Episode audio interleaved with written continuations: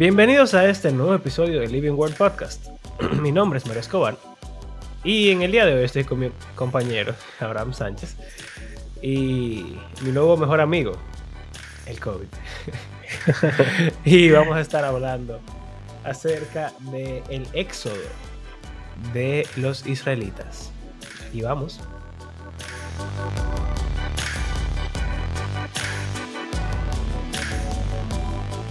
¿Tú sabías que el Mar Rojo realmente no es el Mar Rojo? No es rojo. o no se llama Mar Rojo. Bueno, no es rojo porque es un mar. Okay. Y segundo, Yo sabía que no era Eh, rojo. la palabra que se usa en la Biblia para, des- para llamarlo, para nombrarlo, no es rojo. ¿Y cuál, ¿sabían es- eso? ¿Y cuál es esa palabra? Lo veremos a continuación. Intro music. No, eh, eh, leímos el 3 entero. Eh, nos falta el final. El final. Ajá. El final. Esa parte bacana, a mí me gusta. Bueno, vamos a hacer el recuento de todo lo que ha pasado. Claro, porque en verdad tenemos varios episodios dando vueltas. Tenemos dos episodios que no, que no hemos hecho nada realmente porque era Navidad y Año Nuevo.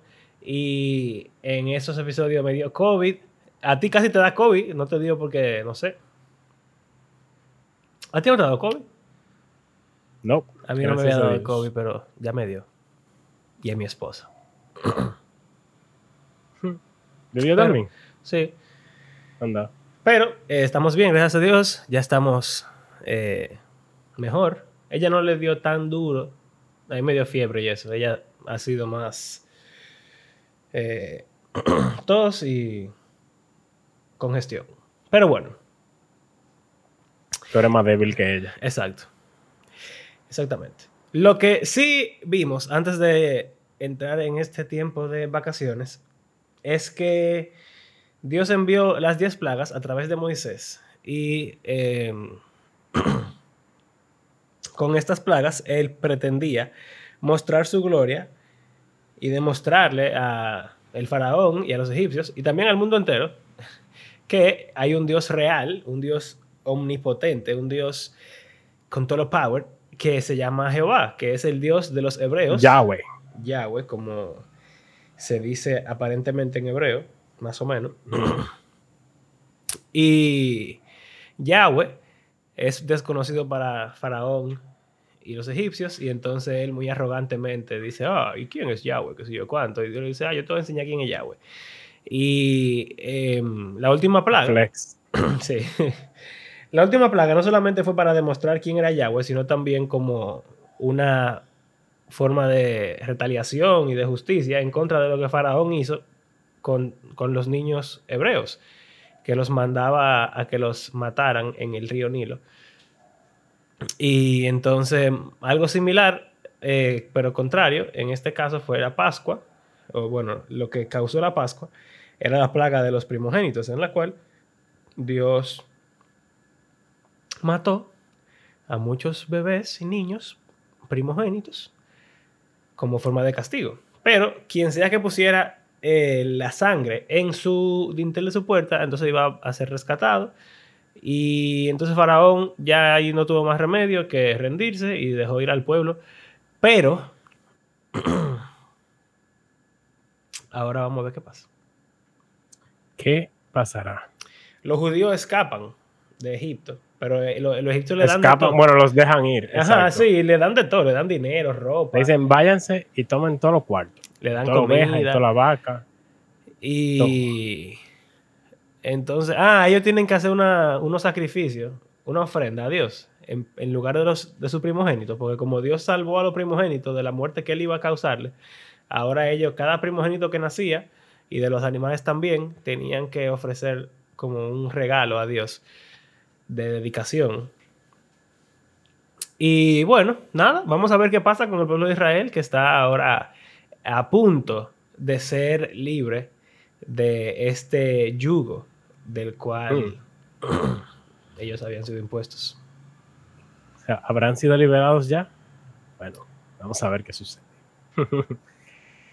eh, Faraón. Sabemos que Faraón es un hombre que, que no es de fiar. Wow. Él le dijo que lo iba a dejar ahí casi 10 veces. ya lo sabes. El tipo era, el tipo era fuerte, Eh. ¿verdad? Entonces dice, cuando Faraón dejó ir al pueblo, Dios no los guió por el camino de la tierra de los filisteos, aunque estaba cerca. Porque dijo Dios, no sea que el pueblo se arrepienta cuando vea guerra y se vuelve a Egipto. Irónico. Pero eso está más adelante, eso es eh, algo de números. Pero como un foreshadowing ahí. Dios, pues, hizo que el pueblo diera un rodeo por el camino del desierto hacia el mar de juncos. Oh, de juncos. Deja buscar esa palabra. Esto es. En, en orden de batalla subieron los israelitas de la tierra de Egipto. Bueno, ¿qué pasa? Realmente la palabra que se utiliza aquí no es rojo, como la palabra que se utiliza para describir a Esaú o al caldo que hizo Jacob o a cualquier cosa roja, David también. Ajá. Eh, no, no Da- la palabra rojo, sino la palabra junco o alga. O alga. Ah, que David era, era rojo. Sí, David era rojo igual que Saúl. ¿Y esa es la misma palabra? No, eso es el asunto. No es la palabra Ah, ok, rojo. que no es la misma palabra de que de. No es el color rojo. Ya, ya, ya, ya. Simplemente dice mar, que es jam. Jam. Sí, yum, ya, ya. yum. Ya, ya. Jam, Ajá. eh, y y la otra palabra que aquí se traduce como rojo, realmente es junco. ¿Qué versículo es ese? El 13-18. 13 18. So. bu, bu, bu. Jam soup. Jam soup. Así es, de Mm. juncos. Exacto. Bueno, y, o sea, nosotros siempre nos vamos como por cualquier mini detallito Sí. que no es tan relevante realmente. Bueno, Pero interesante, porque eh, históricamente simplemente uno dice, bueno, lo que nosotros le llamamos el mar rojo es el mar rojo que está en la Biblia, pero no necesariamente. O sea, pudiese ser el mar rojo, que es grandísimo, o pudiese ser alguno, alguna laguna, o mar, eh, como el mar de Galilea, que es que es un lago dentro gigante. de la tierra, Exacto. es un lago grandote, se le llamaba mar, porque era grande. Eh, o sea, no es de que si dice mar la Biblia, es mar según la Eh, definición actual. Sí, y 2021. también, y también, no diciendo que, que no pueda ser posible, porque obviamente para Dios no hay nada imposible, Claro. pero ninguna otra ocasión en la que se abre un cuerpo de agua es un mar lo que se abre, siempre son ríos. Y, Bueno, pero aquí sí dice que es un mar. Bueno, O sea, aunque ¿qué sea un lago. O sea, sí, sí, pero ¿qué pasa? Eh, los juncos no están en mares. Los juncos son plantas que están, que crecen en, en lagos o en ríos. Es como, como caña. Ajá, son como una así. cañita ahí de, de lago que ellos. Es raro. Entonces. Exacto, eh, de agua dulce. Exacto, de agua dulce. O es bueno. probable que. Quizá no sea el mar rojo. Hay, hay varias hipótesis. Hay algunas lagunas que están cerca del canal de Suez, que se secaron por el canal, Ujú. eh, pero que ya, o sea, no existen, pero que en ese tiempo era una laguna bien grande, que en verdad pudo haber sido el mar Sí. rojo. Pero no importa. El asunto es como que hay gente que trata de decir no, que, y muchísimos documentales de History Channel y cosas así, de que en el mar rojo, que si yo qué, se descubrió, que, que si yo cuánto, y los arqueólogos Descubrieron de comprobar la Biblia. Sí. Que yo, yo creo que. eh, Yo no estoy seguro, pero yo creo que todas esas cosas se demostraron que son falsas. Todas esas imágenes de que, que abajo del mar rojo hay carruajes y cosas. no lo sé. Pero Yo no- como que no a veces que la gente le da, le da demasiado peso a alguna cosa que no. Sí. Que igual que nosotros, que estamos enfocándonos en algo que no es el punto. Pero Bueno, pero la idea es que, que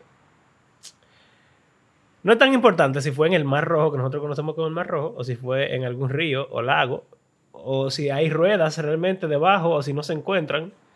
Porque pasó aquí, esta historia que, que sirve de origen para la nación de Israel Y el para cristianismo. el cristianismo y también para la, En las religiones, la religión Abraham. islámica. Entonces, si no pasó así, mira, pasó algo muy similar, porque que no puede ser que toda esa gente vean para atrás. no, no, o sea, hubo un mar. Hubo un mar, ellos ¿Cuál pasaron en fue? seco, Es lo que no importa. y Que lo demuestren o no lo demuestren, Exacto. eso no es problema de uno realmente. Igual que di que encontraron el arca de Noé. Sí, sí, sí. Eso es, eso, es ilógico. Pero está bien. Pero además hay cosas, más cosas más grandes que no se pueden demostrar científicamente, como por ejemplo lo que pasa después de que ellos, eh, de lo que estamos leyendo, que Dios anda con ellos de una forma muy especial. O sea que, nada, en verdad Vamos eso a ver, ahora mismo de milagros que yo creo que pasaron, honestamente. Mira, mira qué interesante. Moisés tomó Sí. consigo los huesos de José, pues éste había hecho jurar solemnemente a los israelitas. eh, y dijo, ciertamente Dios los visitará y entonces se llevarán de aquí mis huesos con ustedes. eso es verdad, eso está en la Biblia. Hey, qué importancia. Eso está en, en Génesis 50. Sí. Como que qué importancia a los huesos de una persona y dónde se entierran. Eh, pero bueno, ese no es el punto de hoy. Salieron de Sucot y acamparon en Etam, al borde del desierto. Yahweh, interesante, Esto me gusta. iba delante de ellos de día en una columna de nube para guiarlos por el camino y de noche en una columna de fuego para alumbrarlos, a fin de que anduvieran de día y de noche. No quitó de delante del pueblo la columna de nube durante el día ni la columna de fuego durante la noche. Es heavy que esa columna era Yahweh. Exacto. Ese era- Generalmente- ese era Dios. Así no como, como que yo recuerdo como lo presenten. Como que No, había para mí era una, columna de nube, una ¿no? columna impersonal. Y como que la de nube, como que la de nube no es tan Importante. relevante, pero la de fuego como que la que yo me recuerdo. Sí. Pero es heavy eso, ¿verdad? Que, que la columna era Yahweh. Así como las salsa ardientes, que Ajá, en el fuego estaba Yahweh. Eso. Exacto, el fuego y Yahweh están relacionados en- Sí, sí. aquí en Éxodo hasta ahora. Y la nube.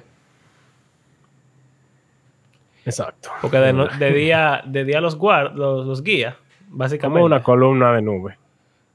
Yo siempre lo he pensado como que te guarda del sol, pero no, dice que lo guía. Simplemente miren, ahí está Yahweh. Síganlo. como apunta a Ajá, Dios. ¿para dónde vamos? Vamos para allá. Pero de noche sí los iluminaba. y calor y qué sé yo. Sí. Bueno, Éxodo 14.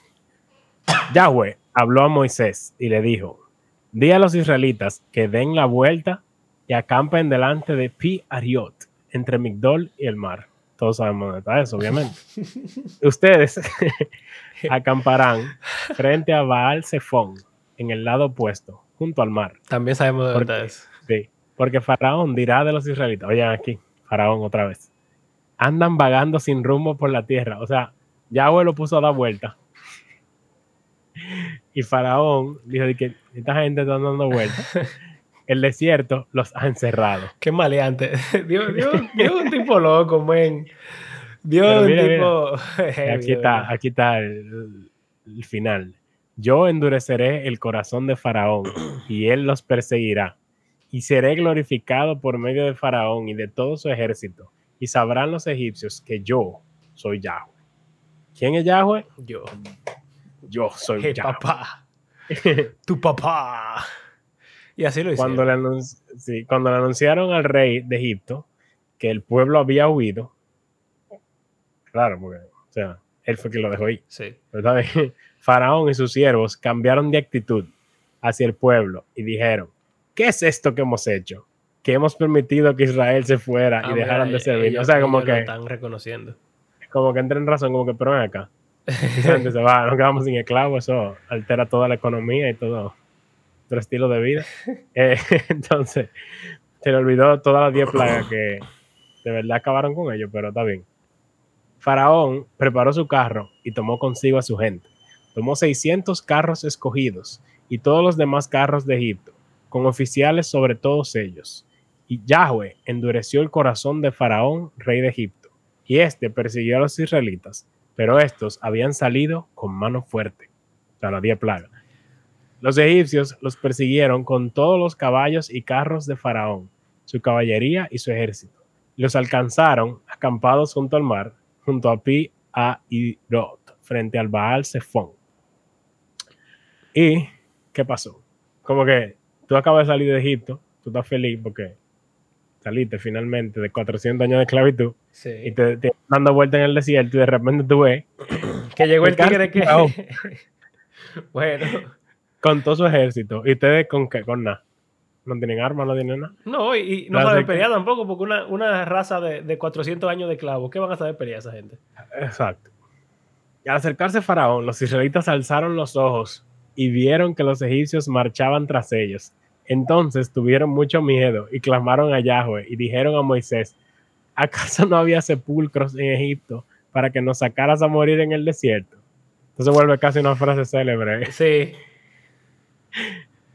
¿Por qué nos has tratado de esta manera, sacándonos de Egipto? ¿No es esto lo que dijimos en Egipto? Déjanos para que sirvamos a los egipcios, porque mejor nos hubiera sido servir a los egipcios que morir en el desierto. Qué Qué difícil. cosa. Pero otra vez, como hemos dicho en, en ocasiones anteriores, es entendible. O sea, tú estás ahí ya acorralado, ahí está el mar, tú te puedes tirar si tú quieres y morirte ahogado o te van a matar como sea. Y al, y al- al final de cuentas, como llegó Moisés, fue causando problemas porque fue así con, lo, con lo de los capataces y el. eh, de que lo del ladrillo, que te- tenían que construir cosas. eh, Tenían que preparar ladrillos, pero entonces Sí, no le iban sí. a dar lo- la materia prima, tenían que ir a buscar Ajá. también. O sea que toda la experiencia Moisés ha sido bien caótica. Y cuando ellos ya creen que todo va bien, eh, llega el faraón por, por última vez. Es difícil realmente. Y Sí, claro, ¿no? Y que es algo, uno prefiere lo que uno conoce. sí, Aquí dicen, es básicamente tirarse al literal. confiar. Agua, sí. confiar en que Moisés está diciendo la verdad. Bueno, y definitivamente tiene cosas Poderes. que, que, que hace que definitivamente Que dan ayudar, peso a su argumento, pero como que tienen una amnesia. O sea, pero, pero no es diga, amnesia selectiva, es que realmente un momento de mucho estrés. Sí, Y, claro, o sea, ¿no? y a todos uno mismo le pasa. hemos querido volver atrás. Porque se siente difícil lo que, lo que hay delante. O sea que es muy entendible, en verdad. Uno Sí. quisiera decir que no, pero en verdad. No, y que uno no sabe, o sea, no es lo mismo. Tú sé Moisés, desde el punto de vista de ellos, no es lo mismo tú ser Moisés que tú ser ellos. Porque aparentemente Moisés puede usar los poderes cuando él quiera. Pero ellos no tienen ningún control sobre ese poder. Claro. Entonces, como que, ¿cómo yo sé que ese poder me va a ayudar cuando yo lo necesito? Y O sí, sea, ¿cómo yo puedo confiar en que siempre va a estar, en que es Emet? que es verdadero, sí. Como pero en verdad, confiable. Moisés también, ellos no saben, pero Moisés es así mismo. Porque los poderes Claro. no son de él. Él tiene Claro. que estar yendo atrás a Dios. De que, güey, pero dime. No. Y lo vamos a ver ahora. Moisés está claro de que él no es. Pero yo digo, pa- desde el punto de vista del Sí, pueblo, sí, ellos, el le tiran a, eh, ellos le tiran a Moisés, porque Moisés es la cabeza. Claro, claro. Pero lo que no saben es que Moisés. Es como cuando uno está enojado en una, en una tienda, en un restaurante, y tú le hablas mal al mesero. El mesero no, puede hacer nada. O sea, el mesero lo que puede llamar es al supervisor para que le diga qué hacer. Y entonces, más o menos así es Moisés. Es un pobre infeliz que no, no pinta nada, en cierto modo. Aunque sí, pero es difícil, ¿verdad? Pero de nuevo, Moisés era duro. Moisés era un tipo duro. Pero miren lo que dice. Pero Moisés dijo al pueblo, no teman, estén firmes y vean la salvación que Yahweh hará hoy por ustedes. Porque los egipcios, a quienes, a quienes han visto hoy, no los volverán a ver jamás. Yahweh peleará por ustedes mientras ustedes se quedan callados. Uy. Se va a callar la boca. Y en verdad, Moisés era un tipo lleno de fe. Entonces, Yahweh dijo a Moisés, ¿por qué clamas a mí? No sé. Dile que se pongan a caminar. Oh Dios. Yo no me acordaba de esto. O sea, le dice, pero yo le dije que caminen, caminen. Pero mira ¿Pa lo que estamos diciendo. Eh, Moisés sí tiene los Ajá. poderes. Cuando él lo quiera, lo puede usar. Eso es lo que le está Sí. diciendo. ¿Qué es lo que tú me estás hablando Sí. a mí? ¿Levanta la vara? Ajá. Oh, Dios. Pero que le dice di que pónganse a caminar para dónde, para el mar. Va- Vaya. Obvio. Levanta tu vara y extiende tu mano sobre el mar y divídelo. Ya. Y los israelitas pasarán por en medio del mar sobre tierra seca. Pero, aquí está lo, el karma. El karma divino. Yo endureceré el corazón de los egipcios para que en- entren a perseguirlos. Me glorificaré en Faraón y en todo su ejército, en sus carros y en su caballería. Entonces sabrán los egipcios que yo soy Yahweh, cuando sea glorificado en Faraón, en sus carros y en su caballería. Y el ángel de Dios que había ido delante del campamento de Israel, ¿viste? Sí. Te cambio. No es- ajá, ya no es Dios, es el ángel. Ahorita era Yahweh. sí, sí. Ahorita era Yahweh y Igual que ahora la es zarza. eh, el ángel de Dios. Igual que la zarza. El ángel de Dios que había ido delante del campamento. Míralo ahí, adelante. Va. Sí, Guiando. estaba delante de ellos. O sea, que no es dándole sombra. No, Eh, ajá, exacto. Sí, guiándole. Se apartó e iba detrás de ellos. O sea, el que antes iba adelante, ahora va atrás. La columna de nube que había ido delante de ellos se apartó y se les puso detrás. Y vino a colocarse entre el campamento de Egipto y el campamento de Israel. La nube estaba junto con las tinieblas. Sin embargo, de noche alumbraba a Israel. Y en toda la noche no se acercaron los unos a los otros. Bueno, sí, estaba junto con las tinieblas. Ni idea. Está como raro eso. 14, 20. Ah, de- en NIV dice que a, a lo largo de la noche la nube trajo oscuridad a un lado y luz al otro. Vamos a ver, 14, 20. Dice aquí.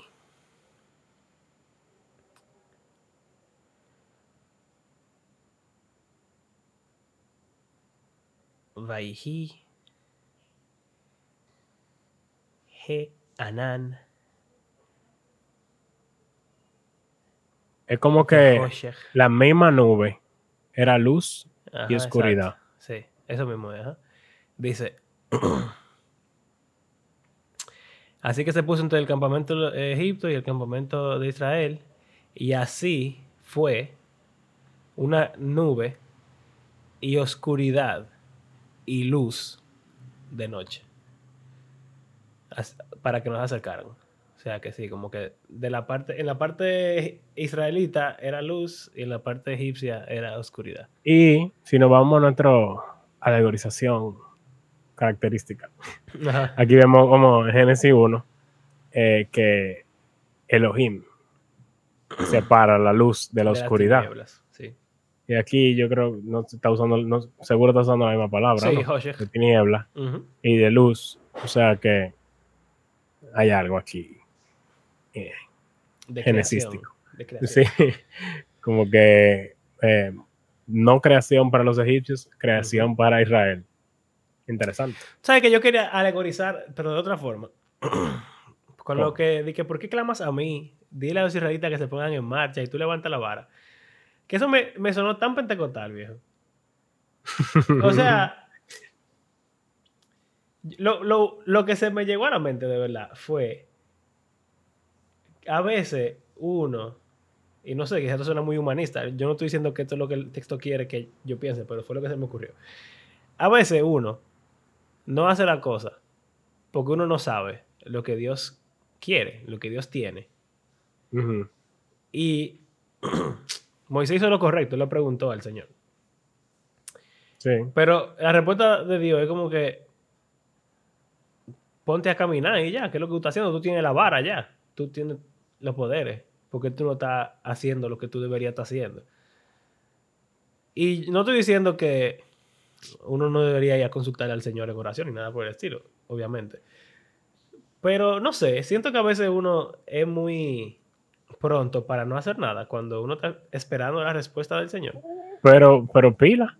O sea, se- cada vez que se habla de buscar la voluntad de Dios, casi siempre, la gente, o, o la gente que dice, yo no sé cuál es la voluntad de Dios para mi vida, o yo no sé si esa persona es la que Dios tiene para mí. Exacto. Yo no sé si Dios quiere que yo acepte ese trabajo. Generalmente es como que poniendo a Dios de excusa, Sí. porque en cierto modo no hay de que un... Hay gente que lo cree así, pero no hay de que un versículo que te va a decir qué decisión tomar. Menos que sea que tú que si es pecado o no, obviamente. Exacto, en ese caso sí, pero si es de que cosas que no son pecado ni, ni no pecado y tú tienes que tomar una decisión. pues, Por ponerlo en, un, en algo menos como un nivel más bajito, ¿qué marca de confle Dios quiere que compre? Eh, o sea, algo no, insignificante. pero en verdad, mira, con Pero- la pareja y la, la carrera y eso.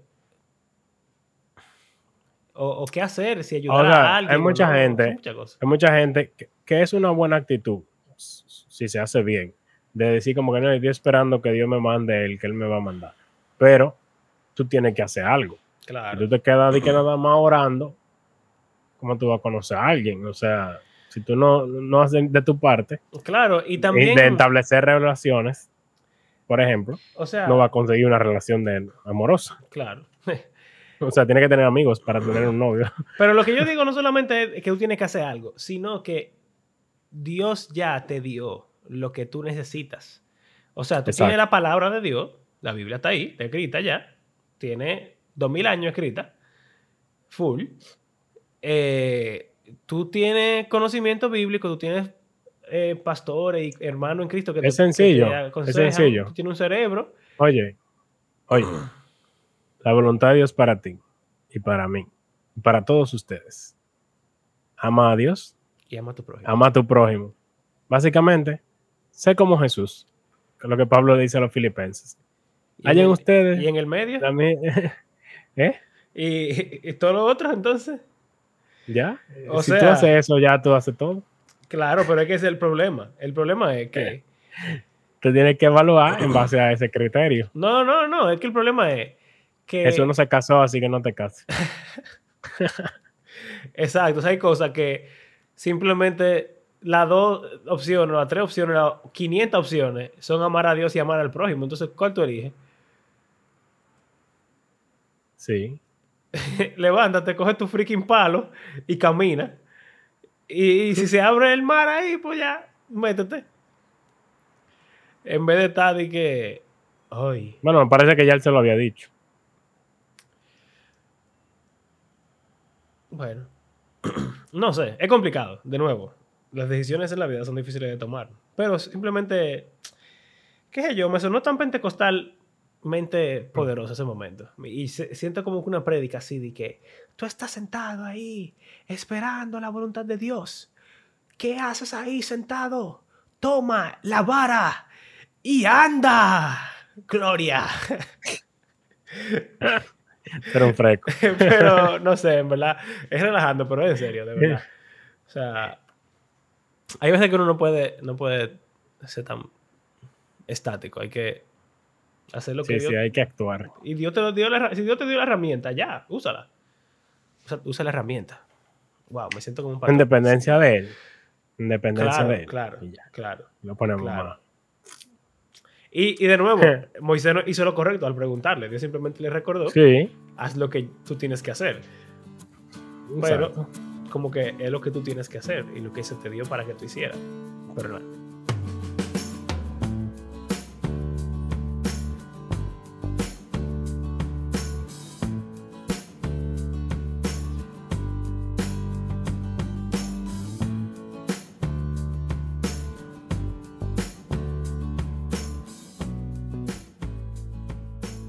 Míralo ahí. Moisés extendió su mano sobre el mar y Yahweh, por medio de un fuerte viento del este que sopló toda la noche, hizo que el mar se retirara y cambió el mar en tierra seca.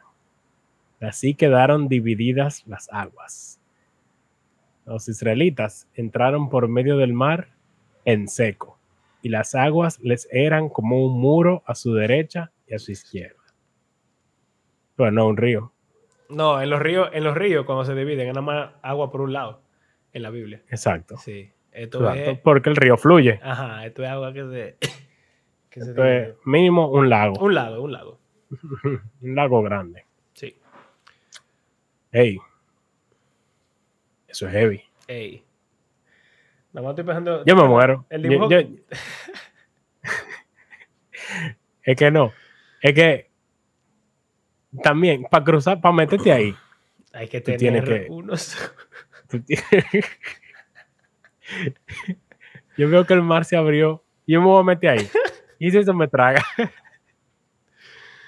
Mira, hay que. Sí, Pero tienen los egipcios atrás, eso es un buen motivación. ¿Es la muerte o la muerte? La muerte eh, por agua, otra vez. O por espada. Wow, ¿tú te imaginas eso, viejo? Los muros del. O sea, el mar así de que. De agua. Agua alrededor Ey. tuyo. La brisa. En, en el príncipe de Egipto es, duri- es Sí. exageración. Es grandísimo eso. Y Ya sale una ballena y de todo.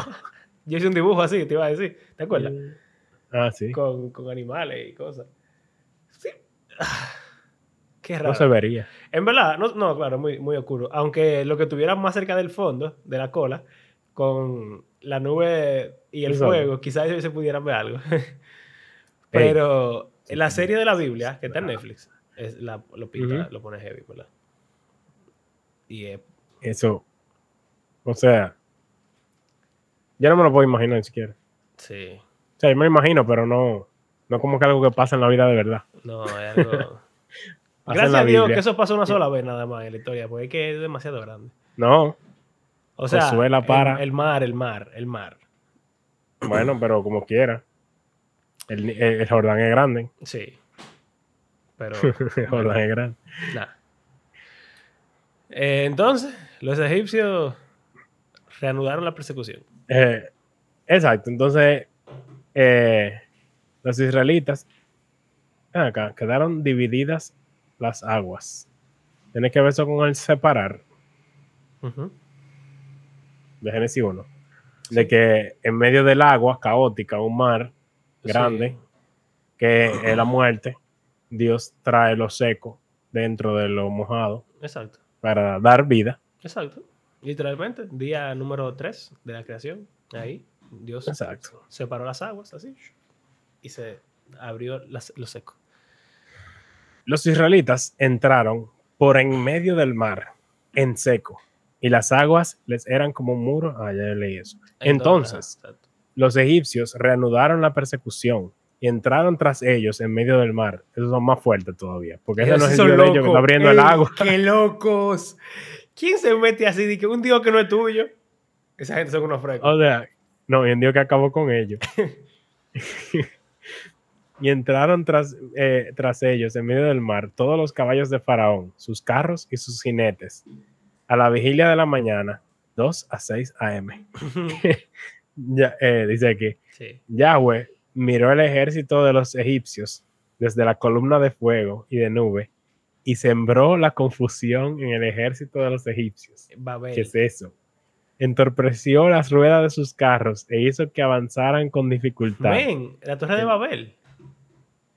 Confusión. No, literal, dice que Dios miró desde el cielo la, la ciudad Ajá. Y, y confus- y con, y confundió confusión en el, en en el lenguaje. lenguaje. Y aquí es lo mismo. Él vio de su nube y confundió al ejército. Wow.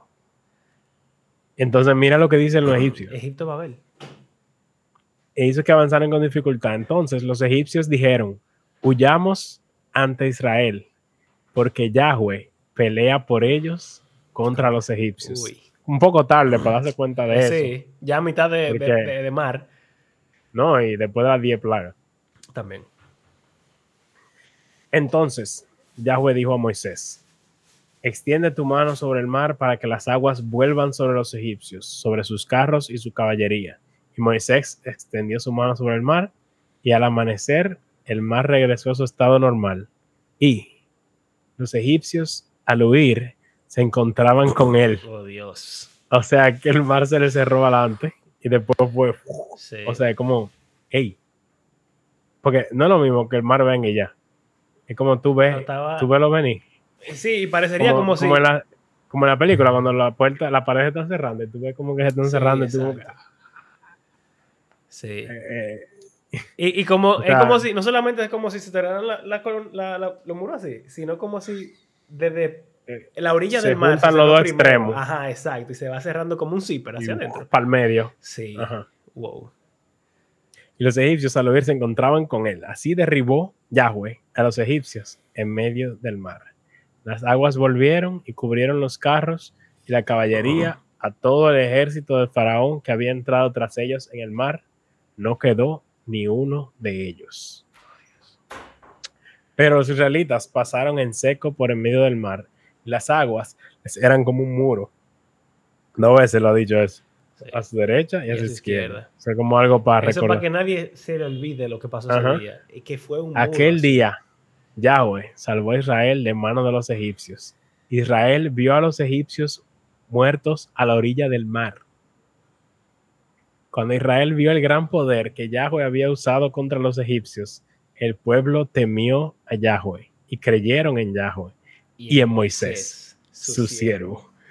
¡Wow! Moisés demasiado duro. Es como que el mismo pueblo, Ven, aquí como imagínate. que eso. eh, ahí fue como que... ¿Qué pasó? "Mierda, De verdad, esta cosa. O sea, ya después de.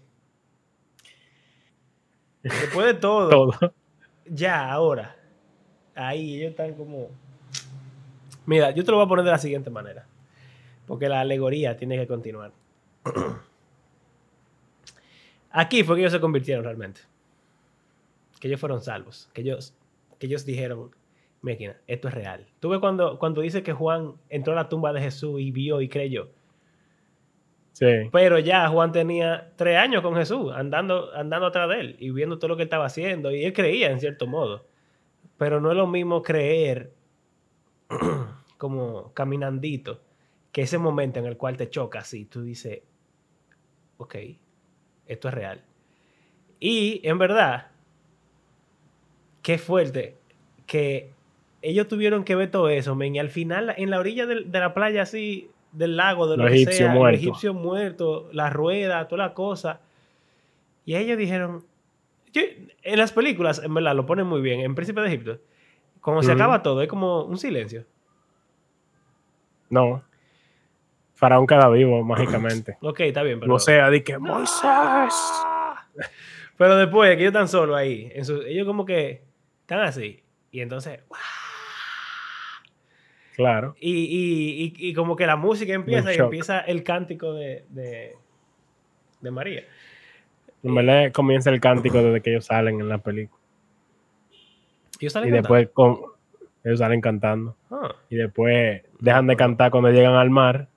Y después comienzan a cantar otra vez. otra vez. Bueno. Nah, yo imagino ese momento así callado, así de que "Shh, estoy al mar, moviéndote a la gente así, los cadáveres así. Ellos mirándose entre ellos. Y- Estamos, somos libres.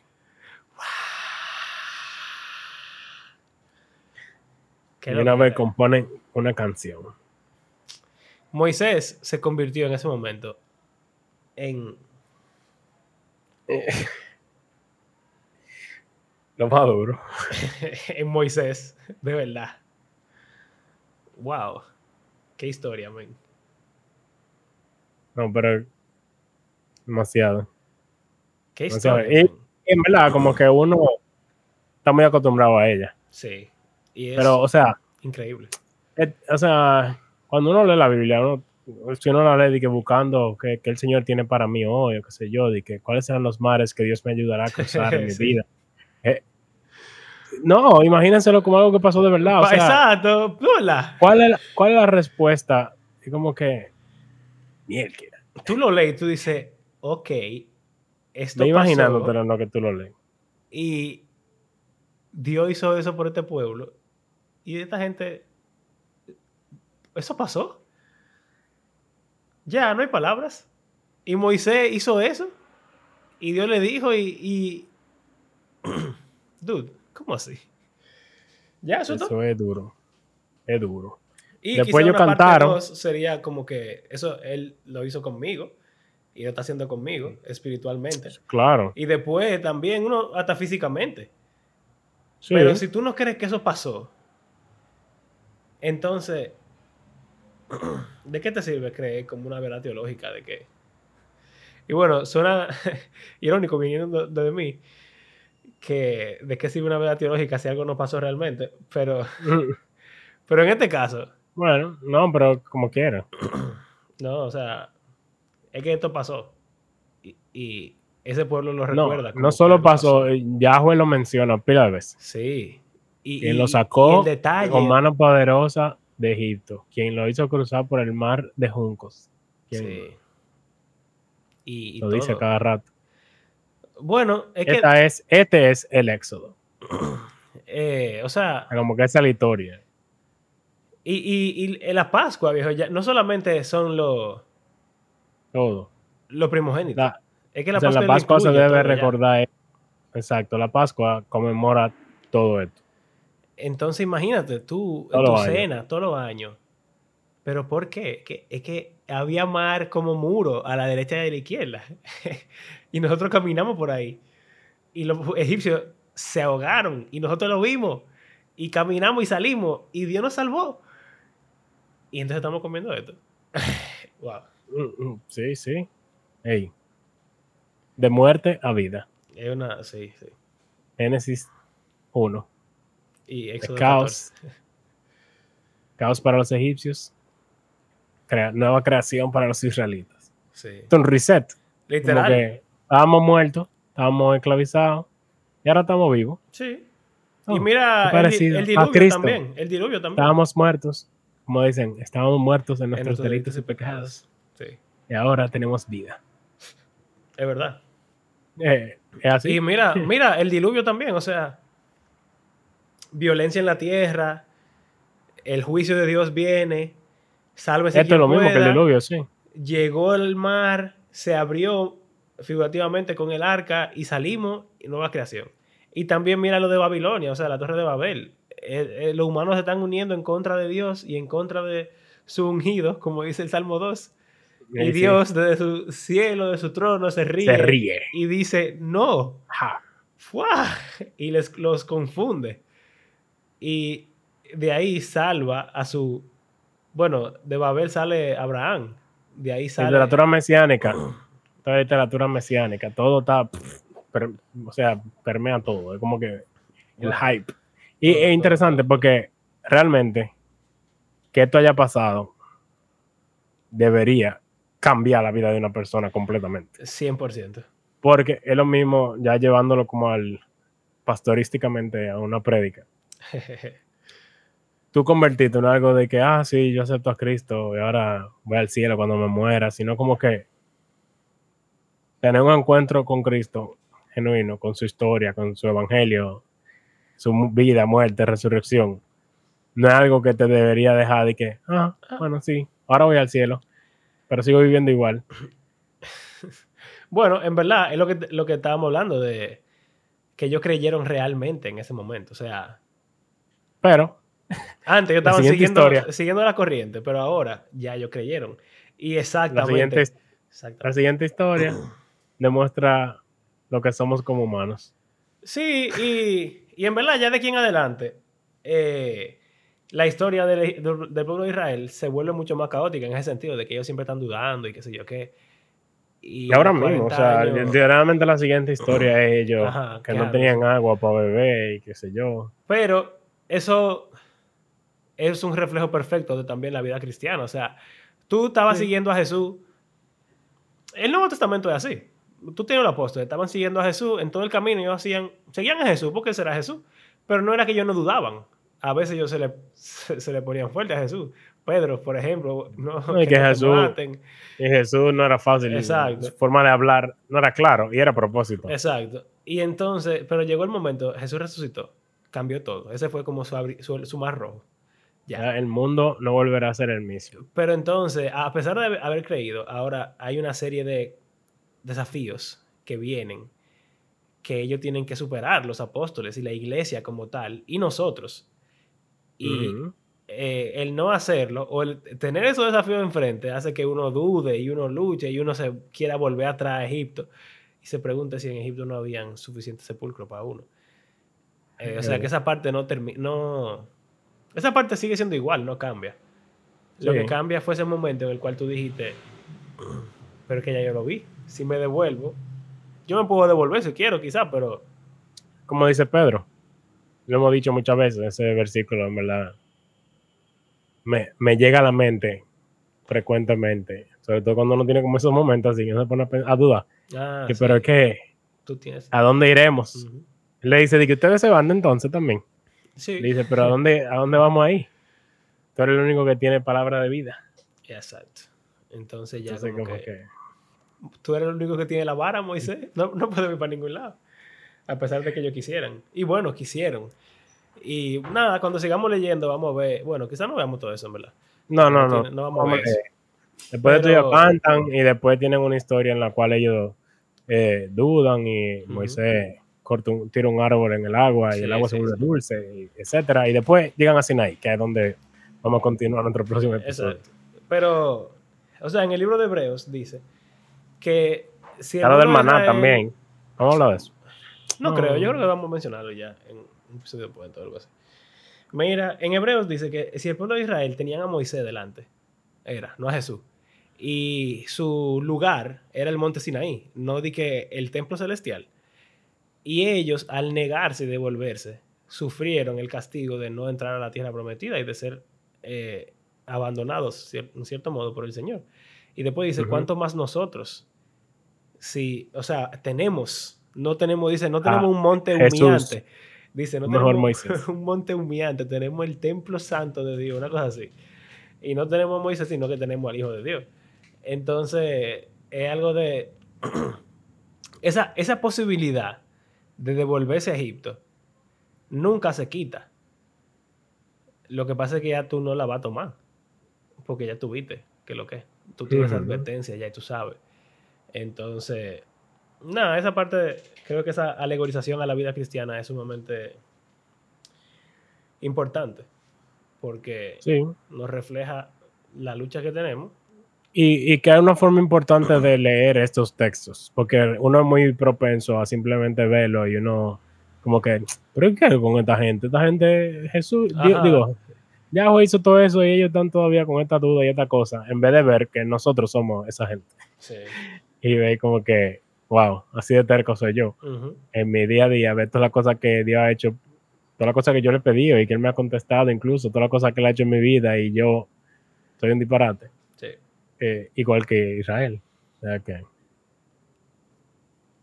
no volvamos a Egipto. Y en cierto modo peor, porque tenemos el ejemplo de ellos. Exacto, ¿no? Y tenemos la Biblia entera. sabemos leer y escribir. Tenemos la vara en la mano. Ve y haz lo tuyo. tenemos mayor revelación. Sí. Bueno. El éxodo. Una historia poderosa, en verdad. Bacano. Sí. Yo, yo creo que sí. Algo, algo muy diferente también entre pentecostales y bautistas. Ellos leen mucho más el Antiguo Testamento. Sí, Nosotros somos, somos Es que- full cartas y cosas. Ellos son full éxodo. yo creo que tiene. Yo oí un podcast una vez de Bible Project de un pastor negro, de Ah, Iglesia sí, Negra de allá. Yo lo hice. Y él dijo lo mismo, que los blancos leen más el Nuevo Testamento y los negros leen más el Antiguo Testamento. Claro. Y quizás eso tiene que ver, ah, no sé, con clase social. Y o bueno, la los blancos que viven en una cultura. Eh, en Estados Unidos. Exacto. En Estados Unidos estamos hablando. Eh, Eh, yo digo en nuestro contexto. O sea, ya me entraría en un tema complicado ahí de clases sociales y denominaciones, pero sí, sí, pero es cierto. generalmente hay más gente pobre que es pentecostal. Que yo, en, o sea, en base a los que conozco. Yo conozco gente, o sea, No, clase no, media y rico, país, en pentecostal. nuestro país es así. Pero en nuestro país, la mayoría que, que yo conozco pentecostal son de Sí. bajos recursos. No, y si tú O vas sea a que- pueblo, la iglesia, la mayoría de las iglesias son pentecostales. Y no sería extraño que en vez de estar enfocándose en teología y que Calvino y que Lutero y que no sé cuánto, en la carta y que todas las, que sé yo, que IAS, tú, tú ves las historias de gente que está pasando trabajo y tú que estás pasando trabajo te identificas con ella y ves cómo ellos claman al Señor y el Señor responde como que esa es la esperanza. De la nada, en cierto modo, porque tú no tienes recursos para tú. o sea que en verdad esa gente yo creo que está más en sintonía que uno. Sí. Por lo menos con esta parte de la historia, definitivamente. sí. 100%. Y nosotros deberíamos... y mira, no es difícil en verdad. Lo que pasa es que, bueno, quizá sí es difícil si uno tiene demasiada abundancia. Pero el que vive una vida clase media, normal, tú sabes que, por lo menos en nuestro país, que tú no tienes de que para el mes que viene necesariamente, o, o, o quizás no siempre. Eh, y hay veces que al final de mes tú estás apretado y estás, ah, eh, tú sabes, alguien se enferma o lo que sea, ya. No, no es difícil en verdad pensarlo y, y darse cuenta de que uno depende 100% de Dios. Pero si tú tienes todo lo que tú necesitas, eh, no sé si es un proverbio o en Eclesiastés o dónde que está, que dice, le pide al Señor, no me haga tan rico que te olvide. Creo que, creo que Agur. Algún- Proverbio algún- 30. un proverbio. Eh, No me haga tan rico que te, que te olvide, ni tan pobre que, que blasfeme y robe. O sea, como ese, Balance. ese balance. El que depende del Señor no puede evitar ver esta historia y decir, conchale, Dios me va a sacar de aquí. A pesar de Sí, que la en salvación verdad, pueda durar 400 En verdad, esta historia es lo que tenía el pueblo de Israel, o lo que mantuvo el pueblo de Israel, con esperanza todo el tiempo. Sí. Y los profetas, una y otra vez, cada vez que se ven en una situación, esta es la historia a la que ellos acuden. Ujú. Ah, en nuestros días, lo que Lo hiciste, lo que hiciste en el pasado. Y ya. Eso es, cuando Jesús llegó, eso es lo que ellos estaban esperando. Ujú. Ellos estaban esperando a Moisés, A y Moisés. el Éxodo. Y bueno, ya para terminar, que no hemos extendido como 10 minutos, nos vamos hablando disparate ya. Pero yo estoy leyendo Apocalipsis con Carla, yo te dije, y estamos terminando ya. Bueno, sí, vamos como por el 16, creo. Eh, ahorita estábamos leyendo. Y es tan similar el Éxodo a lo que pasa. Obviamente a un nivel sumamente sanguíneo Eh, y- y apocalíptico. apocalíptico, pero la, la intención y, y- y lo que se te dice en el libro es lo mismo. O sea, Es la esperanza. Hay una de que Dios bestia. va a venir, Dios va a venir y va a acabar sí, con ellos. exacto, con la bestia. Y La bestia era Faraón. En la, en la nueva creación. Exacto. Es lo mismo. Es Es lo mismo. es que no se complica. Y, y uno, o sea, que uno, cuando uno lee ese libro, ¿qué uno piensa? Nosotros nos ponemos a pensar en las IAS y, y en cuándo y en dónde y en cómo. Para No, ellos, y- lo importante En, era. en que a ti es que te va como que con miedo. De que a ti Ajá. te va a pasar lo malo. Exacto. Es ilógico. Claro que no. Exacto. No, no puede revés. ser. Faraón te está acabando a ti. Entonces, yo voy a venir, voy a acabar con Faraón y voy a traer nueva creación. Es así. Es como La canción. La, canción del tipo este, de, de Andrew Peterson. Eh, He will rise up. O sea, dice, si el ladrón viene a robar Matar y y, destruir. a matar y destruir, y si mata a tus hijos y a las hijas las viola, no lo va a ver el padre y su ira no va a arder. No va a, a darle al, al malvado lo que se merece, una cosa así. O sea, él se va a levantar. Y lo va a hacer en nuestros días, así como lo hizo en ese momento, y lo va a hacer también algún día, finalmente. Y eso, eso es todo. Yo Eh, Esa es de la Biblia. Entera. Esa es la historia de la entera, de verdad. Bueno, O sea que, gracias por acompañarnos en este episodio. Creemos que la Biblia es un libro que está vivo y que tiene poder para cambiar el mundo y aquellos que lo leen, eh, que la leen. Y nada, en nuestro próximo episodio vamos a estar hablando sobre el monte Sinaí, el pacto, y cómo Israel y Moisés hacen ahí chulísimo. Eh, verdad. Vamos a comenzar, yo quiero que comencemos en el 19 quizá. La Sí, gente de claro, comienza claro. en, el- en los 10 mandamientos, pero el No, 19 ese tiene... Es el más importante. 19, eh, exacto, el más importante. importante. Y eh, nada, gracias por hacer de este podcast parte de su rutina semanal y si quiere apoyarnos económicamente puede hacerlo a través de nuestras plataformas de PayPal o Patreon. Y nada, será hasta la próxima. Hasta luego.